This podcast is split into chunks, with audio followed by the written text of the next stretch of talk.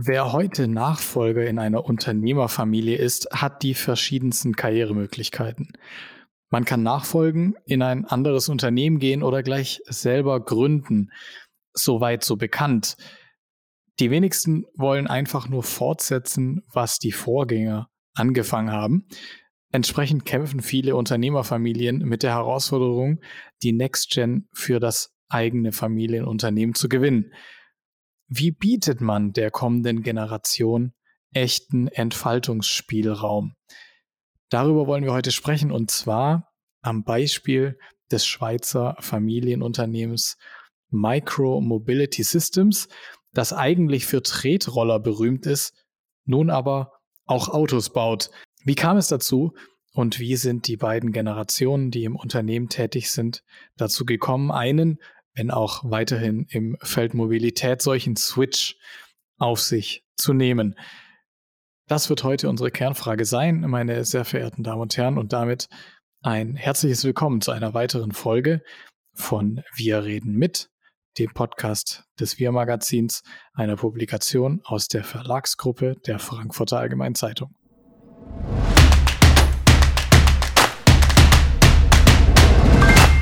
Mein Name ist Johannes Sill, ich bin Redakteur beim Wir Magazin. Heute bei mir im Podcast zugeschaltet meine geschätzte Chefin vom Dienst, Sarah Bautz, die für die aktuelle Ausgabe des Wir Magazins Familie Auboter in Küssnacht in der Schweiz besucht hat. Hallo Sarah. Hallo Johannes, ich freue mich total auf das Thema. Äh, deine Chefin vom Dienst klingt ein bisschen militärisch, so ist es gar nicht. die, die Leute wissen nicht, wie es bei uns in der Redaktion zugeht. Ähm, Apropos, wie es zugeht, wie immer, wenn wir über solche Stories sprechen, eine Standardfrage, ein Klassiker sozusagen. Wie bist du auf Mikro gekommen? Ähm, der Anlass ähm, für mich mit Mikro zu sprechen für das Wir-Magazin war ein eigentlich ganz kleiner oder relativ kleiner Bericht in der FAZ ähm, über den geplanten Marktstart ähm, eines kleinen ähm, Elektroleichtfahrzeuges, denn ähm, das ist eigentlich das, worüber wir heute reden. Es ist gar kein Auto, sondern ein E-Leichtfahrzeug, ähm, das sich am Vorbild der BMW Isetta orientiert und Microlino heißt, so nennt der Hersteller das selber. Ähm, und ich habe selber sehr, sehr wenig Ahnung von Autos. Ich bin aber quasi mit Autos aufgewachsen. Mein Vater ist Kfz-Meister. Wir hatten, äh, seit ich mich erinnern kann, äh, das Modell einer BMW Isetta mit Wohnwagen im Regal stehen. Und ich äh, bin tatsächlich später auch mal, als ich dann Führerschein hatte, selber eine Isetta gefahren, was mir sehr viel Freude gemacht hat. Und deswegen bin ich zunächst einfach mal an diesem Bild hängen geblieben und an dem, dem Artikel eben, weil es diesen Bezug hergestellt hat. Und ich habe erst beim Lesen und dann mich ein bisschen beschäftigen mit der Materie verstanden, dass diese Firma, die dieses Fahrzeug Microlino baut, eine ist, über die wir in der Redaktion schon immer mal wieder gesprochen hatten, ähm, aber meistens eben im Zusammenhang mit dem Gründer, mit der ersten Generation. Es gibt so ein paar ähm, Firmen, die uns immer wieder begegnen, die total spannend sind, die auch sehr erfolgreich, schnell erfolgreich gewesen sind. Ähm, das ist zum Beispiel ähm, Wim Auboter, der Gründer ähm, äh, von der Firma, über die wir eben heute sprechen, von Mikro. Ähm, das ist auch Peter Röhrig zum Beispiel von den Mamm-Schnullern. Das sind so Gründer, die ähm, sehr bekannt und erfolgreich geworden sind, aber eben in der ersten Generation und damit eigentlich kein Fall für das Wir-Magazin für Unternehmerfamilien.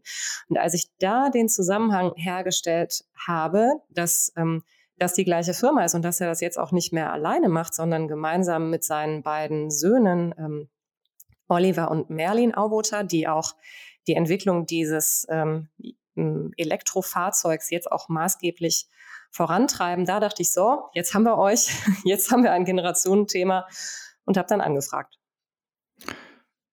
Dann haben sie zugesagt, äh, die Vertreter der Unternehmerfamilie, du bist bis in die Schweiz gefahren, hast die Familie persönlich äh, kennengelernt. Hm, was hat besonders Eindruck hinterlassen? Was war, was war so das oder, oder der, der Schlüssel, der hinter der Familie beziehungsweise hinter des Unternehmens steckt für dich? Ja, also Also Eindrücke, äh, viele, vor allem nach jetzt ja wirklich jahrelanger äh, kaum ähm, Reisetätigkeit, was für uns ja ganz ungewöhnlich ist ähm, als Redakteure, äh, eben da wieder ähm, in die Schweiz zu fahren und wirklich das auch alles mal mit eigenen Augen zu sehen. Das war schon äh, mal als allererstes cool. Aber ähm, so der Kern quasi Gedanke oder der Spirit, wenn man das so sagen möchte, der so hängen geblieben ist von der Familie und ich habe äh, mit allen vier, also mit äh, der, dem Wim Auboter, seiner Frau und eben den beiden Söhnen für länger gesprochen, ähm, war tatsächlich, wir können Roller, warum sollten wir kein Auto bauen? Also so eine gewisse, ich weiß nicht, Nonchalance oder wie man es nennen würde, so eine gewisse Frechheit auch, ähm, zu sagen, ja, haben wir bis jetzt noch nicht gemacht, aber das sollte uns doch hier alles nicht hindern. Und ähm, Tatsächlich ist es ja so, dass in dem Segment, aus dem Sie kommen, nämlich des, der Tretrollerbereich, ähm, Mikro oder der volle Firmenname ist äh, Micro Mobility Systems, ähm, eine ziemlich große äh, Nummer ist. Das äh, wissen alle Leute, die Kinder haben und ihre Kinder morgens an der Kita abgeben. Und da steht eine Reihe von äh, irgendwie zu 80 Prozent aus Mikrorollern bestehenden Fahrzeugen vor der Tür. Aber klar äh, kann man das auch äh, recherchieren, wenn man sich mit ein bisschen mit der Firma beschäftigt. Der ähm, Vater, also Wim Auboter, Vater und Gründer, hat 1998 eben diese Firma Micro Mobility Systems gegründet, um unter dem Markennamen Micro Tretroller zu bauen. Ähm, er war sicher, dass das eine Marktlücke ist. Also es gab eigentlich quasi den Markt äh, noch gar nicht so in der heutigen Form. Ähm, und er war sicher, dass das eine Marktlücke ist, nicht nur als Kinderspielzeug, sondern auch für Erwachsene, um eben eine wichtige Lücke in der urbanen Mobilität zu füllen. Also quasi die letzte Meile, wo man ja in der Logistik ständig drüber spricht, aber für den Transport von Menschen. Und auch das war damals schon ein, weiß nicht, ja, Fast Stretch quasi, was er gemacht hat, denn er kommt eigentlich selber überhaupt nicht aus einem technischen Beruf. Er ist eigentlich Banker. Ähm, und hat sich aber offenbar damals schon gesagt, ja, rechnen kann ich, warum sollte ich kein Unternehmen gründen? Dann ist das halt eine andere Materie, wird schon klappen. Ne? Also das ist irgendwie ziemlich auszeichnend oder kennzeichnend, finde ich, für die ganze Familie. Du hast schon angesprochen, die Armadas an Rollern, die unter anderem vor Bildungseinrichtungen stehen. Ähm, es sind aber auch nicht alles Produktionen aus der Schweiz und auch nicht von der Firma, über die du gesprochen hast. Man kann fast sagen, glaube ich, dass ähm, er Opfer seines eigenen Erfolgs geworden ist, denn der ferne Osten hat äh, auch erkannt, dass das ein lohnenswertes Produkt sein kann. Wie ist die Geschichte weitergegangen nach der äh, Gründung 98 und nach den großen Erfolgen? Ähm, hat es auch Rückschläge gegeben in der Unternehmensgeschichte? Ja, ähm, e-, erstmal, also ziemlich schnell und auch ähm, erstmal ziemlich deutlich. Also die haben eigentlich nach der Gründung eine ziemliche Achterbahnfahrt an ähm, Unternehmensentwicklung hinter sich gebracht. Mikro, das, das erste Jahr war ähm, schon extrem erfolgreich mit, ähm, ich glaube, 30 oder mehr als 30 Millionen Scootern, die sie damals ähm, verkauft ähm, haben.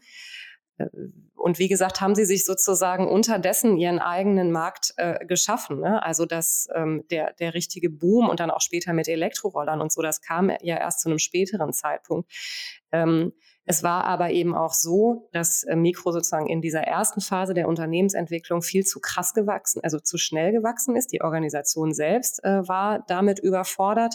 Das war ein großes Problem. Und das noch größere Problem war, dass sie extrem raubkopiert worden sind. Du hast das gerade schon ähm, angedeutet. Also mein, ich meine, heute kann man äh, bei jedem Discounter regelmäßig äh, so Fahrzeuge ähm, kaufen.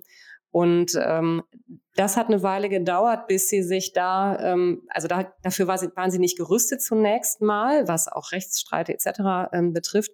Und das hat auch eine Weile gedauert, bis sie sich da wieder rausgearbeitet haben.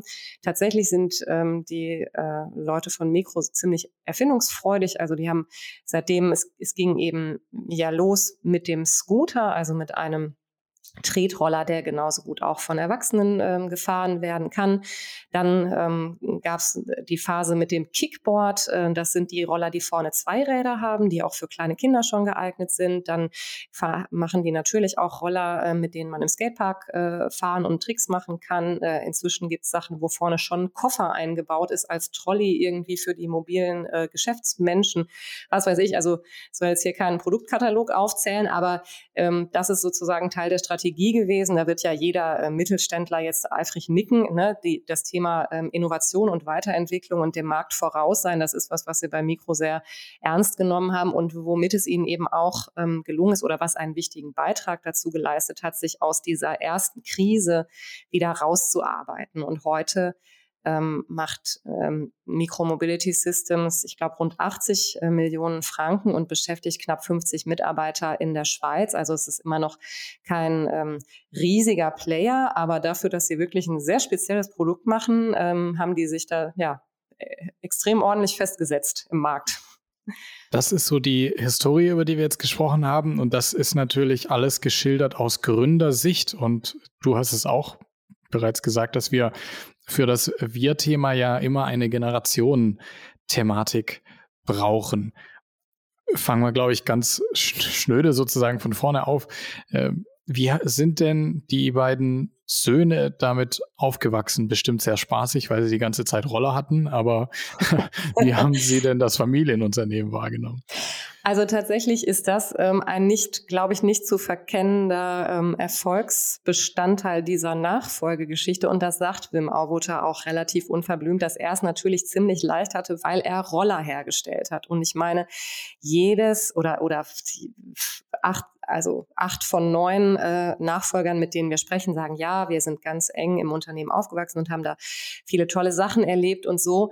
Ähm, sogar ähm, Menschen, die äh, mit Unternehmen aufwachsen, die Schrauben produzieren oder die ähm, Software entwickeln oder äh, was auch immer tun, sagen das. Ähm, und ich glaube, das kann man sich dann ganz gut vorstellen, wie sehr sich das potenziert, wenn das Produkt, was die Firma herstellt, eins ist, was man als Kind liebt, ja, und was man, wo man sofort sozusagen sofort anschlussfähig und ähm, Wim Auboter hat auch erzählt, dass er sich das natürlich zunutze ähm, gemacht hat. Ne? Also er hat natürlich ähm, die Kinder mit einbezogen, die Jungs, oder muss man vielleicht dazu sagen, äh, die, die sind nicht unähnlich alt, das Unternehmen und die Kinder.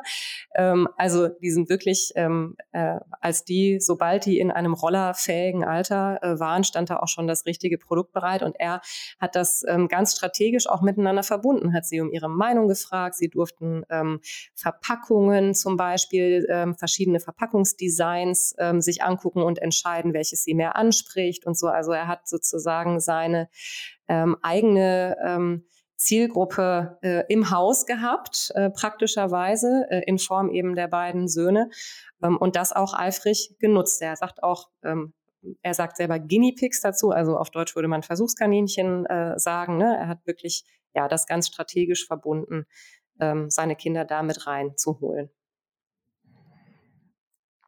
reinzuholen ist natürlich dann spannend beziehungsweise interessant, wenn man aus einem Alter rauskommt, in dem Roller vielleicht nicht mehr so interessant sind.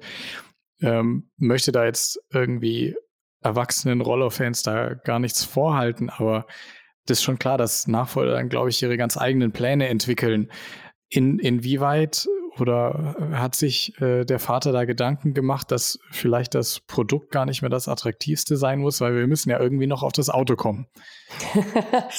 ja, also es war schon so, ähm, oder, oder Wim Auter reflektiert das ähm, ganz klar, dass er sagt, ähm, für Nachfolger ist es total uninteressant, einfach nur das fortzusetzen, was die Generation davor getan hat. Ne? Sie müssen wirklich die Möglichkeit haben, sich selbst einzubringen. Also und das ist, glaube ich, ähm, ich meine, da gibt es eine extreme große Bandbreite zwischen ne, sich selbst einbringen können, aber wirklich was Neues machen, was es, zu, was es vorher noch nicht äh, gegeben hat und nicht nur jetzt, keine Ahnung, eine neue Marketingkampagne oder vielleicht die eine oder andere äh, Abweichung oder neue Produktlinie oder so.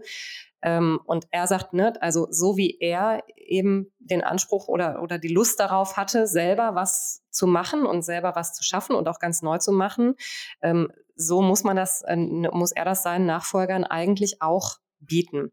Ähm, das war aber unter dem Dach der Organisation äh, Micromobility Systems ähm, schwierig. Also weil die zwar erfolgreich, aber ja klein war und auch sozusagen schlank organisiert. Ne? Oliver Auboter sagt, ähm, es, es hätte auch in der Struktur ähm, von Micromobility Systems gar nicht jetzt mal eben so die Möglichkeit gegeben, ähm, zwei neue Stellen für die Söhne zu schaffen, ohne jemand anders den Job wegzunehmen, weil die knapp weiß ich nicht, wie viele Menschen die da waren, 40 Leute, ähm, die da arbeiten. Das war ja alles irgendwie sinnvoll verteilt.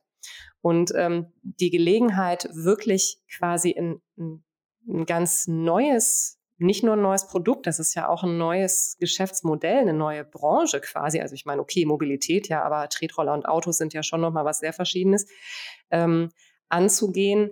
Das ähm, kam eigentlich, als die Familie eben angefangen hat, darüber nachzudenken, ein ähm, kleines E-Mobil ähm, zu bauen, was eben dann über die Jahre der Microlino geworden ist. Was aber, und das gehört auch mit dazu, und da kommen wir jetzt zu einem sehr wilden Teil auch der Geschichte, die du geschrieben hast, die ich ähm, sehr, sehr spannend fand und auch ähm, einiges an, glaube ich, Humor zulässt. Ähm, dieses E-Mobil war eigentlich nur als PR-Stand gedacht, ist aber dann äh, jetzt ein paar Jahre später genau der Grund geworden, warum die beiden Söhne nicht nur eingestiegen sind, sondern warum sich auch das äh, neue Unternehmen beziehungsweise das neue Produkt rauskristallisiert hat. Ähm, wa was hat es damit auf sich mit dieser ähm, Prototyp-Geschichte, die eigentlich nur dazu da war, ein bisschen Aufsehen zu erregen und jetzt plötzlich ähm, ja der die oder die, die zentrale Idee geworden ist, warum die beiden Söhne eingestiegen sind. Also es hat ja jede Marke oder die allermeisten Marken haben ja so ihren eigenen ähm, Gründungsmythos. Ähm, da sind ja immer auch viele Teile von wahr und das ist bei Autos, glaube ich, ähm, auch genau so. Ähm, was ganz sicherlich klar ist, ist, dass ähm, Wim Auwoter sich also dass urbane Mobilität wirklich schon immer ein Thema für ihn war. Die hatten ja wirklich eine Isetta in der Garage, weil sie das interessiert hat. Das allererste Mal, dass er versucht hat, ähm, so ein, das mit den Rollern irgendwie an den Start zu bringen, hatte er das eigentlich ähm, geplant, ist dann nicht so geworden, aber geplant in einer, ähm, in Form einer Kooperation mit Smart, ja, wo dann in jedem Smart ein Roller im Kofferraum gelegen hätte, um eben noch praktischer nicht nur irgendwie in die kleinste Parklücke zu passen, sondern dann auch noch die letzten Meter zum Ziel irgendwie mit dem Roller zu fahren. Und dieses ganze Thema wirklich, ne, urbane Mobilität, wie bewege ich mich als Person irgendwie in der Stadt clever fort, ähm, das ist was, was ihn ähm, sehr beschäftigt. Ne? Wie kann das aussehen? Ähm, und dieser Gründungsmythos ist eben, liegt da, dass er sagt, ähm, er hatte eigentlich den Wunsch, ähm, sein, seine gestalterische Vision von urbaner Mobilität zu zeigen, an, an, an einem Gegenstand, an was festzumachen. Nur leider besteht ein Roller eigentlich nur aus einem Brett und einem Rohr. Also da ist sehr wenig Fläche, um wirklich jetzt sozusagen eine Gestaltungsidee ähm, dran sichtbar zu machen. das ist ja, finde ich, auch ziemlich nahe. Und da kam dann eben die Idee ins Rennen, so eine Art Maskottchen zu entwickeln, ähm, immer noch ein kleines Fahrzeug, aber eben mit sehr viel mehr Fläche und viel mehr Möglichkeiten, als ein Roller das bieten würde, ähm, um diese gestalterische Vision von urbaner Mobilität ähm, zu zeigen. Und da ähm, kam dann eben ne, die, eins zum anderen, die Isetta in der Garage und das, die Begeisterung für Smart und so. Und dann kam ähm, die Idee, ähm, lass uns doch ein kleines E-Fahrzeug bauen und das können wir dann, ähm, wenn wir äh, auf Messen sind, mit an die Stände nehmen. Und ähm, da können die Leute dann sozusagen, ja, haben sie mehr Anschauungsmaterial, um zu erkennen, wie wir uns das hier mit der urbanen Mobilität ähm, eigentlich vorstellen. Und ähm, das haben sie dann auch gemacht, wirklich mit dem Ziel, auf eine Messe hinzuarbeiten, die, ähm, ich glaube, größte nach wie vor deutsche Spielwarenmesse, die Toy in Nürnberg 2016.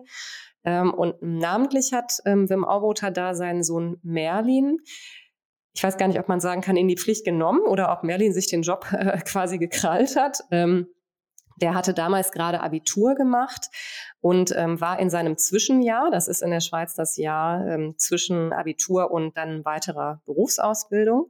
Und er hat dieses Zwischenjahr ähm, bei äh, Micromobility Systems in Küsnacht ähm, verbracht und ähm, sein Vater hat ihn dann mit der Aufgabe betraut, mit einem anderen Mitarbeiter gemeinsam nach China zu fahren, um dort eben einen ähm, Hersteller für dieses Maskottchenfahrzeug zu finden und ähm, einen Prototypen daraus ähm, zu entwickeln. Und dabei ähm, gab es ganz viele Hindernisse. Das, der Prototyp wurde dann erstellt, ist beschädigt worden auf der Reise und so. Also das ist alles Teil dieser ähm, oft erzählten Geschichte. Ähm, schlussendlich war es aber so, dass sie das ähm, trotzdem diesen Prototypen auf der Toy 2016 ausgestellt haben und dass ihnen da extrem großes Interesse von Besuchern ähm, und von Medien ähm, irgendwie zurückgeschlagen ähm, ist. Ähm, und dann war schon irgendwie im Raum, also ich glaube, das ist auch ein Wort, ähm, Wim Baubutter sagt sehr oft das Wort Opportunität, also die, ne, diese, dieses äh, Auge für, hier tut sich gerade eine Chance auf, wollen wir das nicht machen, auch wenn es vielleicht gerade ein bisschen wild aussieht ähm, das ist genau in dem Moment, ähm, ist das passiert. Ne? Da gab es eine sehr große Nachfrage. Die Presse hat das Auto geliebt, obwohl, was macht ein Auto auf einer Spielwarenmesse? Egal. Ja, ähm, Die, die äh, Besucher haben es geliebt und da war irgendwie klar, wir müssen irgendwas damit machen. Und dann gab es verschiedene weitere Schritte. Sie haben das dann tatsächlich auf einer Automobilmesse nochmal ausgestellt und ähm, die äh, Nachfrage wurde immer mehr. Und ähm, ja, dann war, stand auch schnell äh, der Entschluss im Raum oder der Wunsch vor allem der Söhne ähm, im Raum, das Ding auch wirklich zu bauen. Hm. Die Söhne haben den Wunsch, stellt sich natürlich die Frage nach der Rolle des Vaters. Ähm, wie sah dieser Findungsprozess aus bei, bei den zwei Generationen, insbesondere hm. mit, der, mit der ganzen Vorgeschichte? Hm. Also ähm, ich glaube, der Vater hatte schon auch den Wunsch. Er sagt aber heute von sich, er hätte es alleine nicht nochmal gemacht. Ne? Das war ihm also ein, ein äh, Business zu gründen pro Leben. das hat ihm, glaube ich, gereicht. Ähm, und er hat aber quasi, hat natürlich trotzdem aber auch diese Chance gesehen. Und ich, ich habe, ich sag glaube ich, ich sage ganz gerne, da, er hat quasi zwei Probleme miteinander aufgelöst. Also es gab diese Chance, er wollte es aber selber nicht machen. Andererseits äh, sind da irgendwie seine Söhne, die er gerne im, im Unternehmen ähm, haben möchte, auch beide, auch langfristig und so. Und ähm, er hat so eine Idealvorstellung von Brüdern, die gemeinsam ein Unternehmen leiten. Das ging bei ihm selber nicht, mangels Brüdern. Aber bei seinem Vater und seinem Onkel beispielsweise hatte er das gesehen und fand das immer toll, wollte das bei seinen Söhnen auch. Und in dem Moment, wo eben klar war, war, die Jungs wollen das machen, hat er ähm, dann gesagt, ja, okay, ne, ich erkläre mich bereit, ähm, das Geld zur Verfügung zu stellen, ähm, hat aber also für die sozusagen Entwicklungsarbeit, die dann überhaupt erstmal ähm, passieren muss. Ähm, er sagt auch, er hat relativ klar kommuniziert, ähm, ich, ich mache das, aber ihr müsst dann auch wirklich äh, mit Herz und Seele und Arbeitskraft dabei sein. Und das ist übrigens auch euer Erbe, was wir hier gerade investieren. Ne? Also das war schon, ähm, ja, er hat dann schon sozusagen das Commitment ähm, äh, von der Nachfolgegeneration seinerseits wiederum eingefordert. Ähm, und da haben die Söhne sich zu bereit erklärt.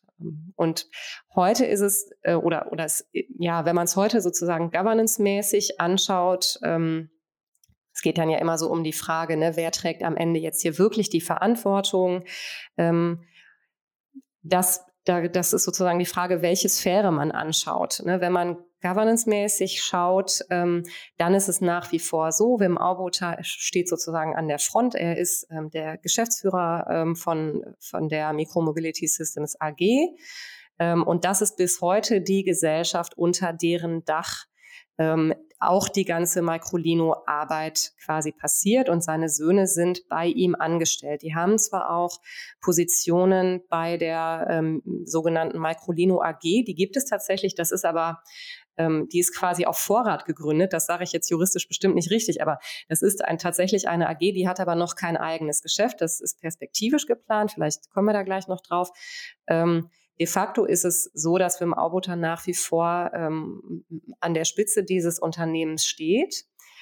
Wenn man aber in die Prozesse reinguckt, dann ist das, glaube ich, ähm, etwas anderes. Also wenn man es darum geht, wer arbeitet hier wirklich konkret an was. Ne? Also im Auboter sagt, ohne ihn wäre der Microlino nie in Serie gegangen. Ähm, es war für ihn ganz klar, dass ähm, seine Söhne dann auch wirklich da operativ ähm, in der ersten Reihe stehen und sich um dieses Projekt ähm, kümmern. Und wie läuft's? Also da kann ich, äh, das kann ich wirtschaftlich äh, nicht sagen. Äh, so wenn man so den Pressespiegel quasi ähm, oder die Presselandschaft so ein bisschen ähm, schaut, äh, anschaut, dann scheint es ziemlich gut zu laufen. Es sind ja ähm, im Jahr äh, 2022 die ersten ähm, Fahrzeuge ausgeliefert worden. Ich glaube im späten Sommer.